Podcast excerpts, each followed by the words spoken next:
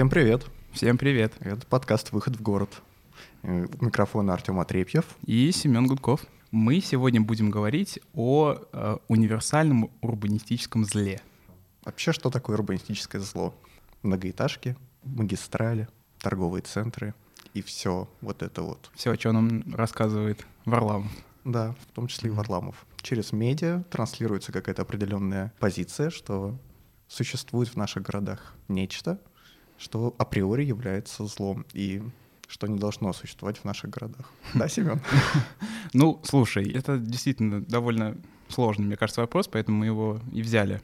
Мы не берем э, простых тем каких-то. Слушай, как ты думаешь, откуда вообще это пошло? Поч- Откуда вдруг взялись вот какие-то конкретные, э, в общем понимании, плохие, неправильные вещи в городе? А, Ну, моя теория заключается в том, что так как российская урбанистика отстает от общемировой примерно лет так на 250, ну, как минимум на 30. Проповедники урбанистики в России смотрят на процессы, которые сейчас совершаются в городах Европы и Северной Америки, социоэкономические, транспортные и так далее, и переносят их на российскую действительность и говорят, что вот у нас будет так же.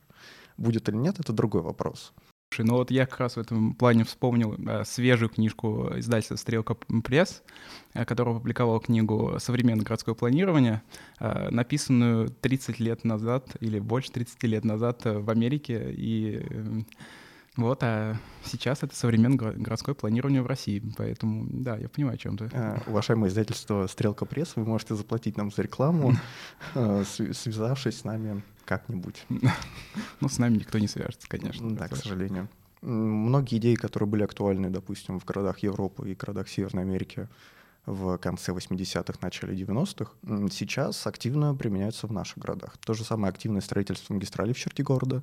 Это, в принципе, явление, через которое Европа проходила. Даже причем не в 80-х, а чуть пораньше, когда в 60-х. Тот же самый Копенгаген, который сейчас известен как велосипедная столица Вселенной, еще году так в 70-м, в 60-х был наводнен автомобилями, и велосипедистов там не жаловали, как и сейчас не жалуют в Москве. Слушай, ну тогда получается ведь, что э, плохого в том, что наши современные э, российские урбанисты смотрят опыт прошлого, там опыт, опыт прошлых 50-30 лет и говорят там о том, что это плохо.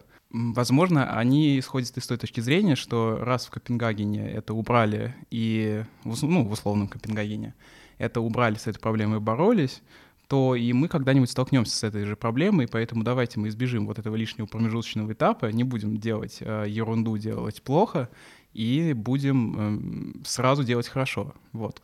У меня примерно такая же позиция, но э, я не соглашусь, что мож- можно избежать этого промежуточного этапа. И мне кажется, ну это как, знаешь, это как психотерапия. Все равно надо пережить свое событие и Я с тобой его. согласен, да. Я думаю, что так или иначе мы все равно через это пройдем, потому что на чужих ошибках никто не учится, только на своих, я считаю. Урбанистическая психотерапия. Можно наш подкаст э, в такой жанр засунуть. Ну, давай пройдемся, может быть, по этим самым явлениям, которые все считают плохим, злым. Ну, наверное, далее. мы захватим только несколько, потому что их э, довольно много, но мы постараемся захватить самые основные, такие самые яркие, самые спорные. Самое, наверное, активно обсуждаемое, самое широко продвигаемое в медиа, в интернетах и в мемасиках — это многоэтажки. А, Я тебе расскажу. Просто вчера мы, а, значит, отдыхали с нашими а, знакомыми, и когда я сказал, что я урбанист, первое, что мне сказали, о многоэтажке. Вот. Там было какое-то слово еще? Да, многоэтажки и среднеэтажная застройка. Вот. Какой кошмар. Как ты вообще считаешь, откуда пошло представление, что многоэтажки — это плохо? Я думаю, как? Я думаю, мы смотрим на там условный Запад, смотрим, как у них. Мы знаем, что у них классно, у них высокий уровень жизни, суперкомфортно, и поэтому есть, э, вот человек выстраивает взаимосвязь, что раз у них хорошо и комфортно, значит, это хорошо и комфортно по тем-то и тем-то причинам. Э, Мы хотим так же. Мы хотим, чтобы у нас было хорошо и комфортно, поэтому мы не будем менять наши институты, мы просто сделаем среднеэтажную застройку. Ну, то есть э, люди не понимают, что в той же самой Европе те же самые многоэтажные жилые комплексы — распространенное явление. Но мне кажется, все равно не настолько, как у нас.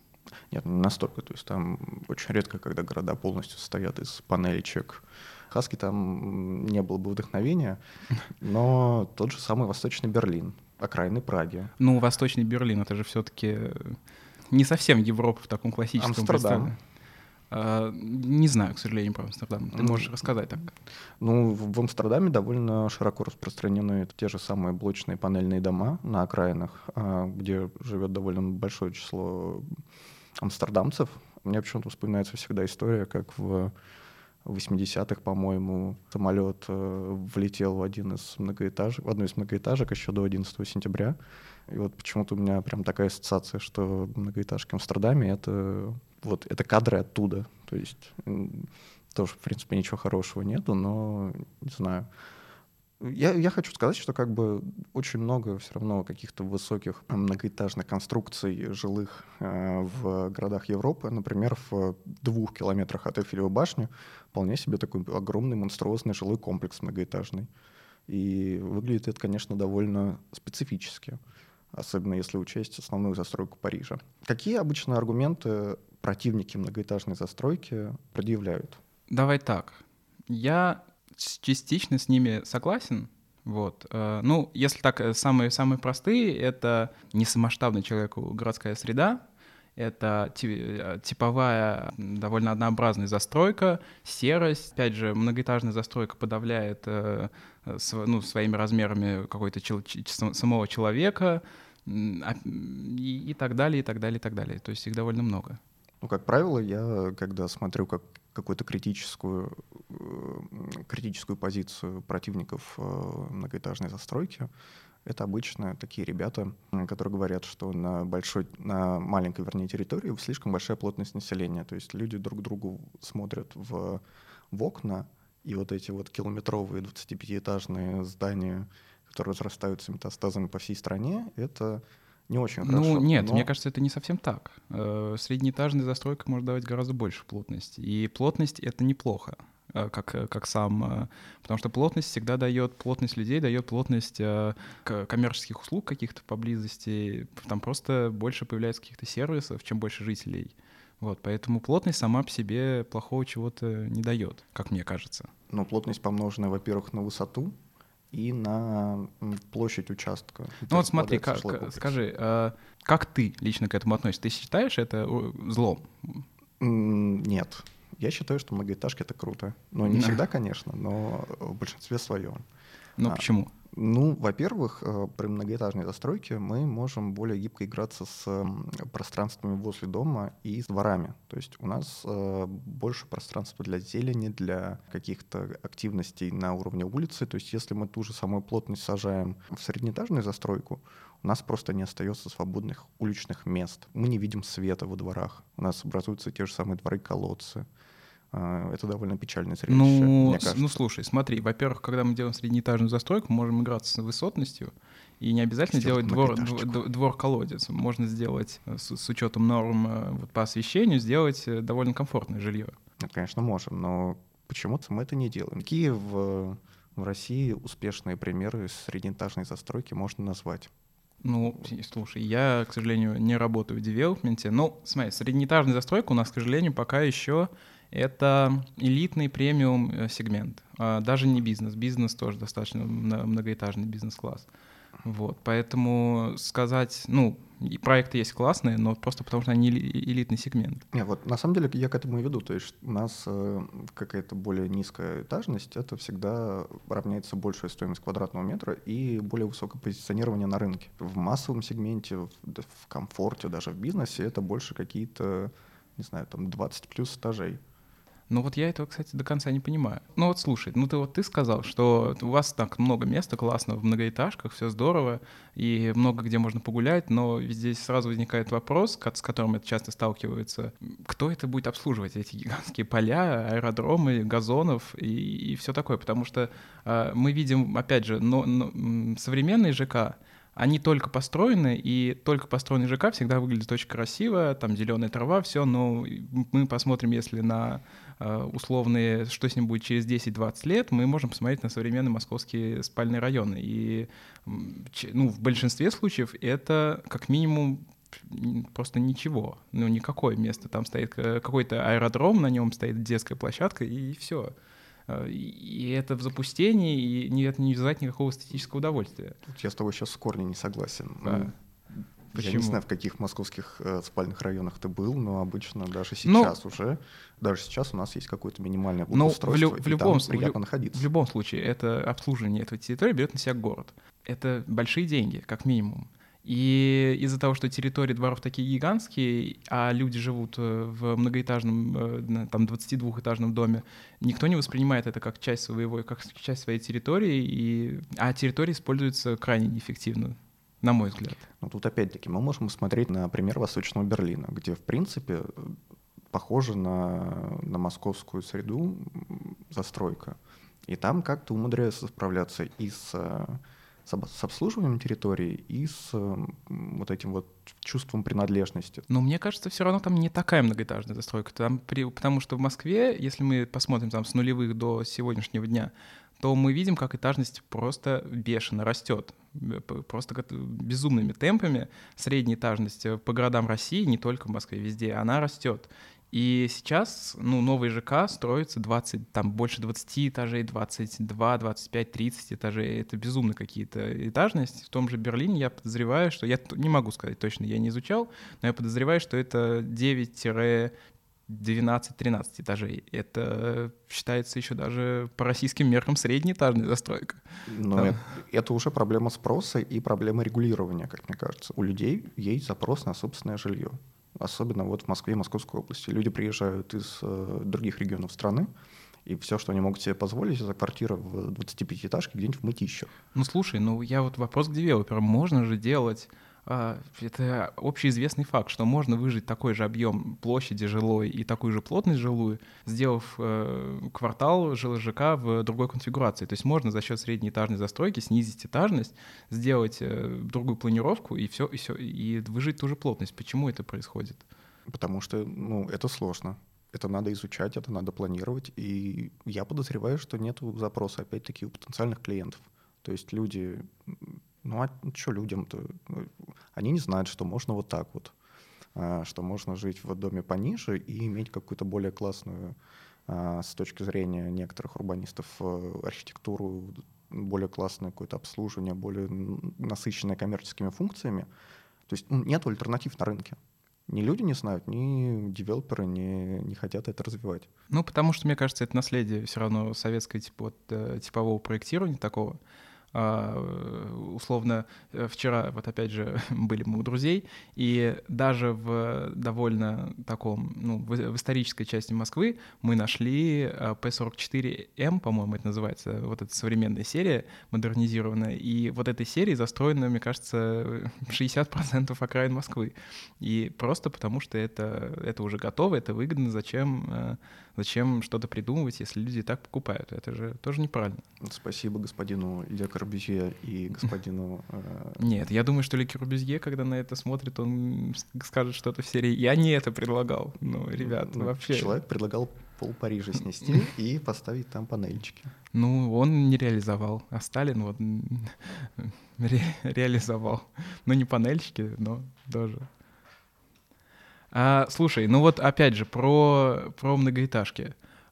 Ну вот я сейчас живу в центре. Ну, не, не совсем в таком... В, я, я живу в Претинском районе сейчас. А, и я могу сказать просто после... До этого я жил в Люблино, и я могу... апгрейд. На, ну, вот так вот, карьерный рост такой.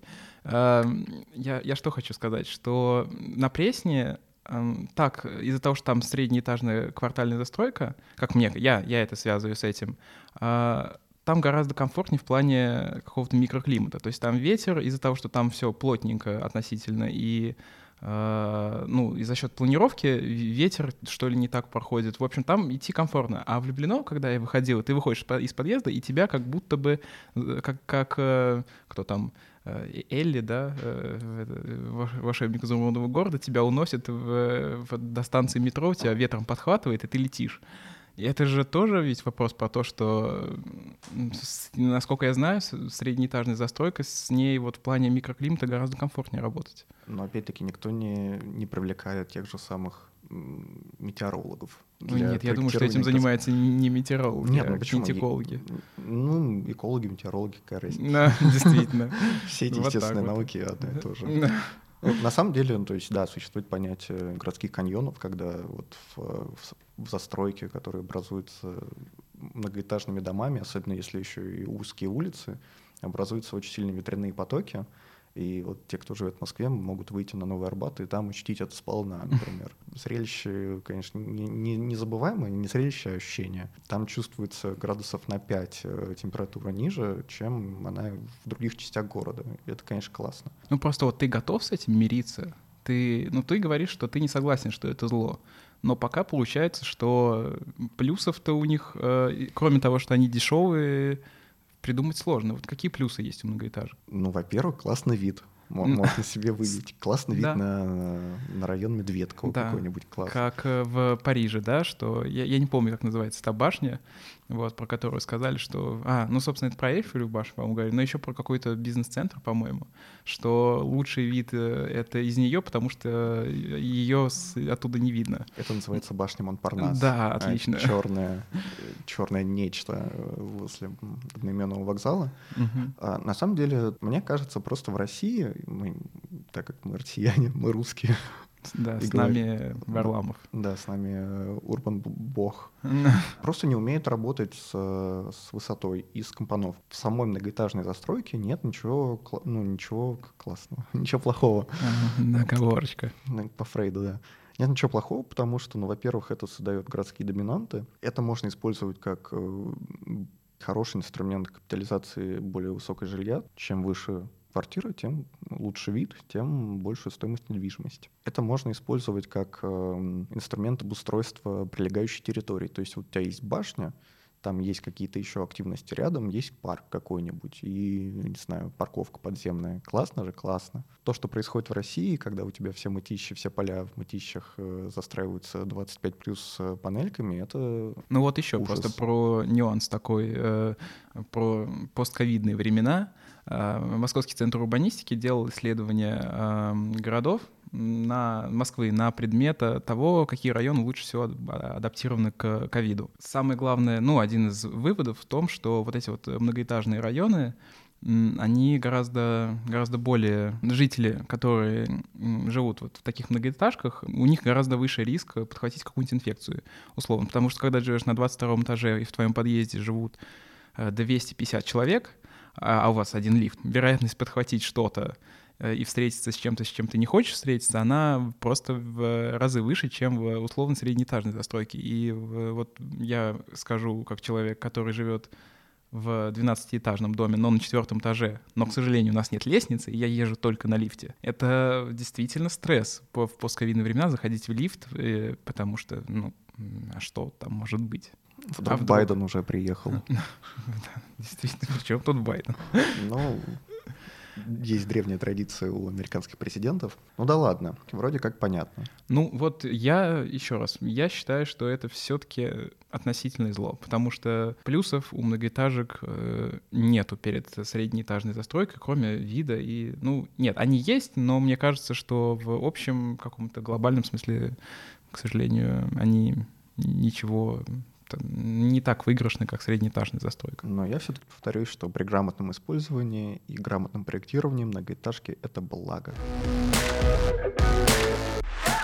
Но давай перейдем к следующему пункту, который мы хотели обсудить. Это, господа мои транспортники и автомобилисты, это автомагистрали. Ура. Че, Семен, как думаешь, надо, как в Париже, сносить эстакады, построенные только что? Ну, деньги же потратили.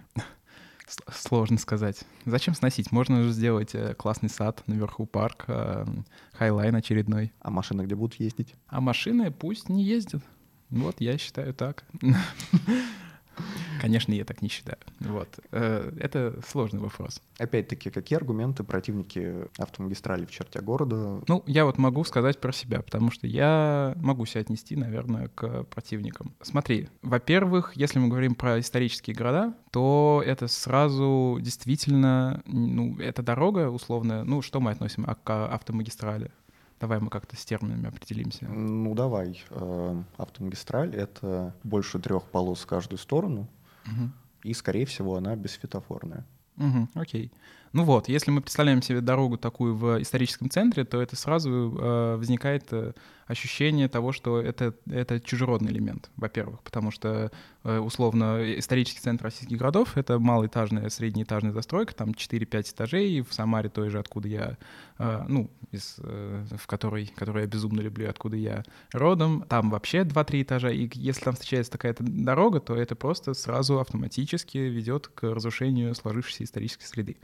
И здесь мы говорим не только про то, что это ну, как-то не так выглядит, а часто под, э, во время, ну, под, под строительство магистралей приходится что-то сносить. И это, если это исторический центр, то а, дома, которые стоят на вот этой линии строительства автомагистрали, называют гнилушками, они говорят, что они аварийные, и их сносят. Вот, а часто это историческое наследие, как минимум. Это раз. Как считаешь, это оправдано? Я считаю, вот такая ситуация, когда сквозь центр города прорубают бессветофорную магистраль, это, конечно, ахтунг и неправильно. Потому что всегда можно найти альтернативу. Можно построить магистраль немножко сбоку, чтобы как бы она была, и автомобилисты смогли беспрепятственно проезжать э, этот город транзитом. И как бы местные жители были довольны, потому что вот у них есть спокойный центр, и там, допустим, меньше трафика стало. Ну вот видишь, мы здесь сталкиваемся, вот ты сказал слово транзит, и это тоже вот одна из ключевых проблем таких э, автомагистралей в черте города, потому что тут мы говорим, что нам плевать что вы тут думаете, горожане. А, и местные жители, а, значит, э, автомобилистам из поселка А, едущего в поселок Б, нужно проехать через вашу улицу так быстрее, поэтому мы, значит, э, вы будете дышать гарью, газом, вся, всякими вредными выбросами, потому что нам мы сэкономим две минуты. И местных жителей, которые протестуют и выходят там на баррикады за эти дороги, тоже понять можно абсолютно, мне кажется. Ну вот давай я тебе расскажу, как э, непосредственный интересант строительства одной московской магистрали. Я сейчас говорю про соединение улицы 800-летия Москвы и Инженерной на северо-востоке города. Сейчас там два района, Бескутникова и Алтуфьевский, они разделены Савеловской железной дорогой. И еще с советских времен существует план по строительству эстакады над железной дорогой, которая соедин... соединила бы две улицы, два района, два округа. Эстакада очень нужная, потому что сейчас нельзя проехать, по-моему, э, нельзя пересечь эту железную дорогу на протяжении там 9 километров, то есть связность э, очень маленькая между двумя округами. Так уж вышло, что строительство магистрали влечет за собой вырубку небольшого сквера и пройдет довольно близко от жилых домов, которые есть сейчас, но которые бы уже попали в программу реновации. И это повлекло за собой протесты местных жителей. Они собирались там какие-то инициативные группы, писали депутатам Мосгордумы, Дарье Бесединой, и она выступала, говорила, что вот десятиполосный дублер МКАДа появится под окнами, на самом деле там будет всего две полосы, между прочим. Вот так вот. Вот так вот, вот так вот вам врут депутаты. Ну, в первый раз, что ли? Ну, не в первый раз, но вопрос в том, вот существует, условно говоря, не знаю, тысяча либо две тысячи человек, для которых вот эта дорога повлечет неудобств. Но будут десятки тысяч человек, которые смогут, во-первых, быстрее добираться до места работы, отдыха и так далее не только на личном транспорте, но и на общественном. Чье мнение нужно учитывать больше вот в этом конфликте? Мнение одной группы, которая живет вот рядом с будущим магистралью, или мнение остальных жителей прилегающих районов, которые, в принципе, за. Ну, мне кажется, просто надо, во-первых, надо как-то, даже если есть э, какие-то негативные последствия, и вы осознаете их, надо взаимодействовать с жителями, объяснять им, возможно, выплачивать какие-то им компенсации. Ну, то есть я знаю, например, э, это не касается автодорог, это касается я знаю историю, это торговые центры, построили новый торговый центр, и пенсионерка начала жаловаться, что ей светит в окно, шумно, и начала писать заявление в прокуратуру, ну, в общем, так довольно активно начала сопротивляться. Ну, ей выплатили компенсацию, торговый центр заплатил ей там какую-то сумму, не знаю, там 50-100 тысяч рублей, и пенсионерка успокоилась. Вот я думаю, что если вы так делаете, то должно предполагаться, ну, хотя бы какое-то взаимодействие. Условно, если вы вырубили сквер, вы на том же месте, либо чуть-чуть в стороне, за свой счет оборудуете новый классный сквер. Ну, то есть э, должно быть какое-то взаимодействие. Нельзя просто так, э, да, вот этот мем, нельзя просто так взять и э, безболезненно построить эм, автомагистраль через центр города. И ты говоришь, вот чьи соотношения интересов, мне кажется, что оправданно делать такие вещи, если условно миллион человек будет пользоваться этой трассой каждый день и делать сделает ее удобнее для миллиона человек. А жителей там условно тысяча. Но если у вас там 10 тысяч человек будет вдруг лучше, то есть условно жители одного квартала поедут на 20 секунд быстрее, на 2 минуты быстрее проедут э, перекресток, но взамен там 2000 жителей будут э, дышать э, гарью и не смогут перейти улицу, потому что там будет подземный переход, это я бы задумался об оптимальности такого проекта. Вот.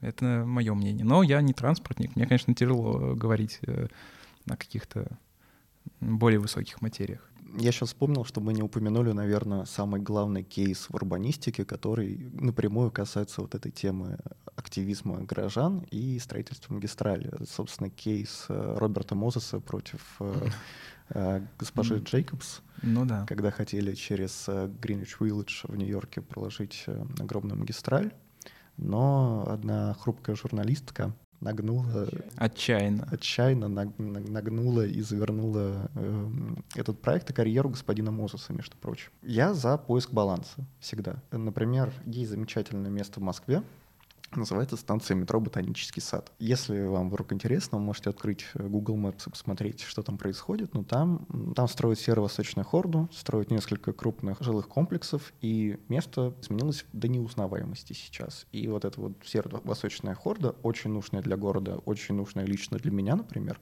там пройдет в непосредственной близости от жилых домов, которые тоже были построены типа там три года назад. Нормальное какое-то место, приятное место превращается сейчас в какой-то рассадник грязи и непонятно чего. Ну и опять вот здесь возникает вопрос. Я просто вспомнил свой опыт. Я больше полугода не выходил за пределы, ну вот когда я прогуливался, выходил э, из дома, я не вых... я, я гулял в пределах э, Садового кольца и Тверской улицы. Вот. Э, и я долго пытался понять, почему я это делаю, и я в какой-то момент понял, что я воспринимаю Тверское и Садовое кольцо как просто непреодолимую преграду, до которой я дохожу, разворачиваюсь и ухожу. И, соответственно, часть города, которая расположена под, по другой стороне, вот это просто другая сторона улицы. Но для меня это уже не мой район, я не воспринимаю это как часть. И поэтому, мне кажется, такие дороги, они, а, небезопасны, потому что вспомним там кейс Раменека «Дорога смерти», про который там э, местные жители протестовали, там, не знаю, несколько лет, когда через четырехполос, там, не четырех, шестиполосная или Четырех. четырехполосная магистраль, действительно очень с высокой скоростью движения, дети в школу бегали, и э, там, ну, это действительно страшно, потому что машины несут 100 с лишним, там, под, под 100 километров, дети перебегают, и с другой стороны у вас разрушение местного сообщества идет, потому что просто дом на другой стороне уже не твой город, не твой, ты вообще просто не попадешь никогда. Я сейчас, кстати, подумал, что в России есть такая очень извращенная, очень извращенное понимание вообще магистрали в городе. У нас есть, условно говоря, северо-восточная хорда, которая строится на отшибе, условно говоря, такая конкретная магистраль. Есть то же самое садовое кольцо тоже та же самая дорога смерти, которая, по сути, это городская улица, превращенная в магистраль. И вот, в принципе, на данном этапе развития я, например, как все-таки транспортник, э, между прочим, до, до того момента, как в Москве будет сформирована какая-то а, единая сеть а, именно нормальных внеуличных магистралей, в принципе, ну вот придется нам так жить уже после этого можно будет подумать над тем, как, как эти улицы, как магистрали, как Садовое кольцо, Ленинский проспект и так далее, мы будем возвращать нам всем, москвичам. И третья тема, о которой мы хотели с тобой поговорить, третье явление. А, давно ли ты был в торговых центрах, Семен? Вчера. Первый раз за постковидное время. Вот. А вчера сходил в торговый центр. И как тебе? Нормально. Нормально, я не могу сказать, что мне было супер дискомфортно. А почему ты не пошел э, в маленький магазин на улице, например, в центре города? Э, потому Либо... что мы ехали на машине. Нам было удобнее зайти в большой торговый центр, набрать э, кучу еды на большую компанию и уехать. Ты как раз-таки один из тех потребителей, против которых выступают урбанисты и российские, и зарубежные. Торговые центры большие, такие типа меги, типа, не знаю, авиапарка, такие огромные коробки э, за городом или часто в городской черте с полями парковок. В принципе, по архитектуре ничего не могу сказать, потому что, как правило, она ужасна. Э, архитектура торговых центров, к сожалению. Эксперты выступают за то, что торговые центры в целом убивают малый бизнес и убивают стрит-ритейл. А, вспомним ту же самую Европу, Хельсинки, Париж и так далее — вот эта вся активная торговля на первых этажах зданий, где располагаются магазины обуви, одежды, сумок и так далее. Там люди часто приезжают в центр чтобы сделать покупки в, в России. Ну, мне кажется, в России, в России проблема еще в том, что вот такие крупные торговые центры, они часто располагаются просто в центральной, на центральной площади э, города. Э, мы с тобой работали над проектом города Курска. Потрясающий город абсолютно, где на клочке, в, мне кажется, в 2 квадратных километра было 4 или 5 гигантских торговых центров, соединенных между собой какой-то а, трубой, чтобы тебе даже на улицу выходить не пришлось. Ну и но это же ненормально, потому что все равно, мне кажется, в западных странах, в Европе я торговые, ну, такие мегамолы вот эти, это нормальная практика на выезде из города. В Москве, мне кажется, в меньшей степени есть вот такая проблема, что у тебя в центре города какой-то уродский а, амбар, а, значит, гараж и сарай стоит. Но в та же Самара часто, ну, там есть такая проблема на самом деле. Ну, кстати, вот в Праге есть огромный торговый центр, называется Палладиум. Он располагается примерно в 800 метрах от э, Староместской площади, то есть от старого города. Но это не что-то типа ГУМа или ЦУМа? Нет, это обычный торговый центр вот с, с масс-маркетом, не знаю, H&M, Zara и так далее, продуктовый магазин.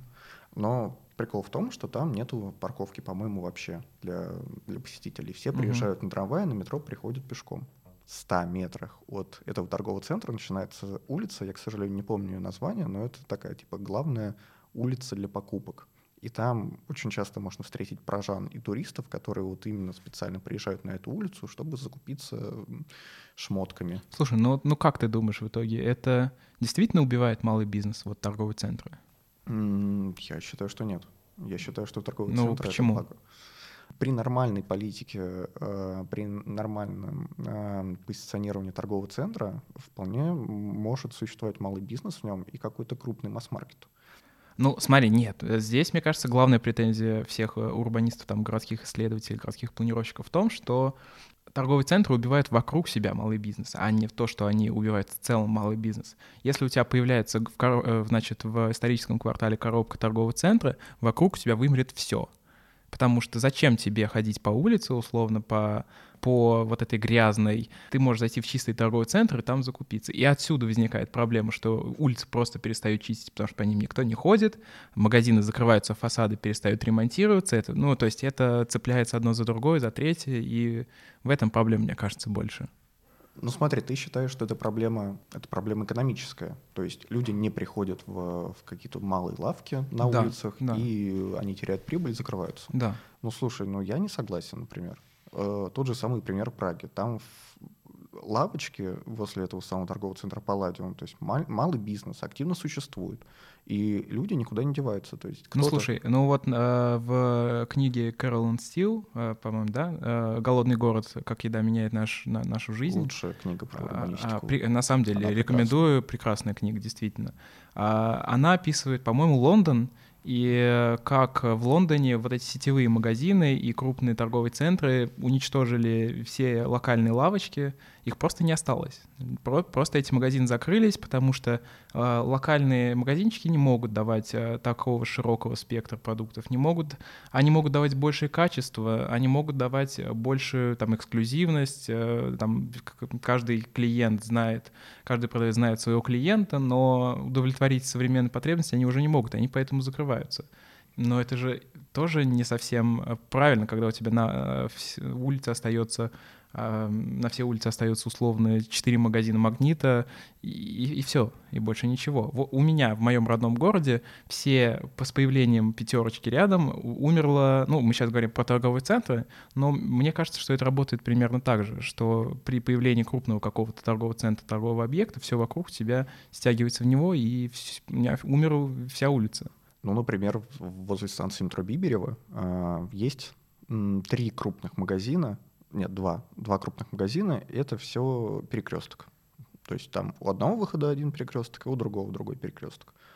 Но это вполне себе не мешает там уже лет 20 как э, существует Это станция рынок. метро, это станция метро.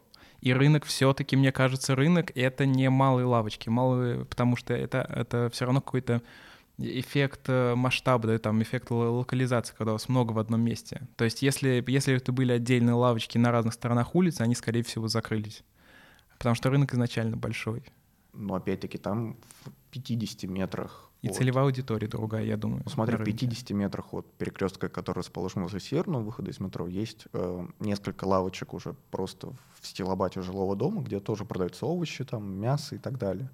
И недавно там открыли лавочку «Московские сезоны» в другом уже месте, где тоже фермеры продают свою продукцию. Слушай, ну вот, вот опять а, а, то, то, о чем э, говорит, собственно, Кэллен Стил в своей книге. Э, мы видим, как под воздействием вот этих крупных сетей меняется э, то, как малый бизнес себя ведет. То есть он перестает раньше, если это были условно бакалейная какая-то лавка, где все продавалось вообще от э, мыла до, не знаю, оружия, просто, просто все то сейчас э, это, эту функцию выполняют супермаркеты, а малый бизнес начинает э, играть такую функцию какого-то элитарного, более узкого, узкий, узкий сегмент он захватывает. То есть там появляются какие-то, условно, экопродукты, фермерский рынок, фермагазины крафтового чего-то там. Ну, то есть и они начинают просто на другое играть, наверное. Мне кажется, просто люди больше доверяют фермерам и людям, которые продают что-то на рынке своими руками. Условно Но говоря. ходят все равно в супермаркет. Ну вот ты, например, яблоки покупаешь в супермаркете да. или... Вот, а я на рынке. Я не покупаю в супермаркете яблоки. А, не знаю, я вижу... Ну, возможно, у меня рынка рядом нет. Ну, возможно. У меня есть, я покупаю на рынке. И я постоянно вижу очень много эм, ну, как правило, это местные алкаши, которые покупают пиво не, не в ленте. Так, а, а ты не местный алкаш. А я не местный алкаш, я ну вот. заезжий. Э, который покупает пиво не в ленте, а в магазине крафтового пива, условно говоря. Я не знаю, может там дешевле, может там вкуснее, но я не проверял, к сожалению. Но опять-таки, мне кажется, что торговые центры и малый бизнес — это не враги, они могут существовать вместе, и потребитель сам решит, э, кому больше доверять. И как-то так получилось, э, пока у нас получается в России, что потребитель очень часто доверяет именно малому бизнесу, а не сетевому ритейлу. Ну, и не уходит. Э. Ну, я не знаю. Ну, на самом деле, тут еще, еще вопрос тоже, который ты поднял в самом начале, это про автомобилизацию, этот безумный, потому что ты, когда смотришь на пар поле парковки, которое в три раза больше, чем сам торговый центр, э, становится немного страшно. И тут вещи про экологию, и про вообще просто эффективное использование пространства, потому что вы просто закатали в, аспа- в асфальт а там 4 гектара земли, я не знаю. Это же какое-то просто торжество бессмысленного, просто зачем? Ну как зачем? Чтобы ты или кто-нибудь другой на своей машине смог приехать в Ашан с семьей и Ну вот, а так а, сейчас у нас набирает концепция, значит, популярность 15-минутного города, и в нормальном городе у тебя не должно быть такого, что тебе придется ехать за нормальным качественным товаром на окраину Москвы, а стоять там, значит, ставить на машину. Обязательно ты должен уже иметь машину, потому что на общественном транспорте туда добраться тяжело, далеко неудобно. И 15 э, минут, концепция 15-минутного города предполагает, что у тебя все должно быть рядом, в пешей доступности, и вот локальные какие-то магазины, мне кажется, они именно этому и отвечают. А торговые центры в постковидное время, во-первых, мы видим, что я уверен, что на такую, такую же наполняемость, э, на такую же наполняемость они уже не выйдут или выйдут очень не скоро. И так торговые центры просто уже потеряли свою актуальность, так как было раньше. Я, кстати, буквально на днях слышал э, интервью как, какого-то mm-hmm. специалиста по ритейлу по радио, где вполне себе сказали, что вот было два месяца, там октябрь-сентябрь, когда торговые центры вышли вполне себе на трафик прошлого года. Окей, ладно, хорошо, я могу быть неправ, но все равно, мне кажется, что должна быть альтернатива. Когда у вас нет альтернативы, это плохо. А торговые центры, когда их очень много, они действительно убивают вот эту альтернативу. Да, кстати, рынок торговых центров э, и вообще торговых помещений в Москве, по-моему, очень сильно недонасыщен. Могу ошибаться, но такие исследования тоже были. Э, конечно, ссылок не будет, но поверьте нам на слово, мы, мы вам врать не будем.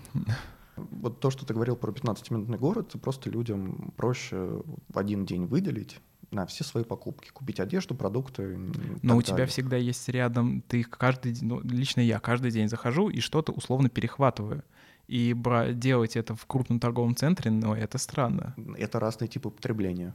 Да, ну вот поэтому, по, поэтому и, ну да, я, я понял, к чему ты клонишь. Ну опять, я, ну как бы мне кажется, можно так нашу мысль обобщить. Это неплохо, торговые центры, это неплохо, но там, где они уместны. Условно, в историческом центре города огромный э, гипермаркет, наверное, будет более неуместен, потому что тот тип потребления, который он предлагает, он не, предпл... он не должен располагаться в историческом центре. Твою фразу можно под все, что мы сегодня обсудили, в принципе. Э, ну, наверное, да. Все уместно в меру. И все уместно тогда, когда... Кроме многоэтажек. Я остаюсь последователем. Тебе, Семен, надо съездить в Торонто, где многоэтажки — это круто. Или в Ванкувер.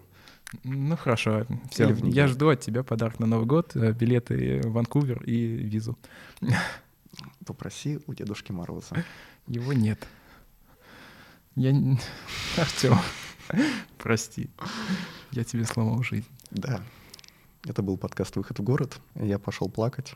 Все. А вы выбирайте, с кем вы согласны, с кем вы не согласны. Вот. А пишите нам, оставляйте свои отзывы, ставьте, ставьте лайки и, и подписывайтесь. Да. Apple подкасты, да. где только можно. Все. Все. Всем, всем пока-пока.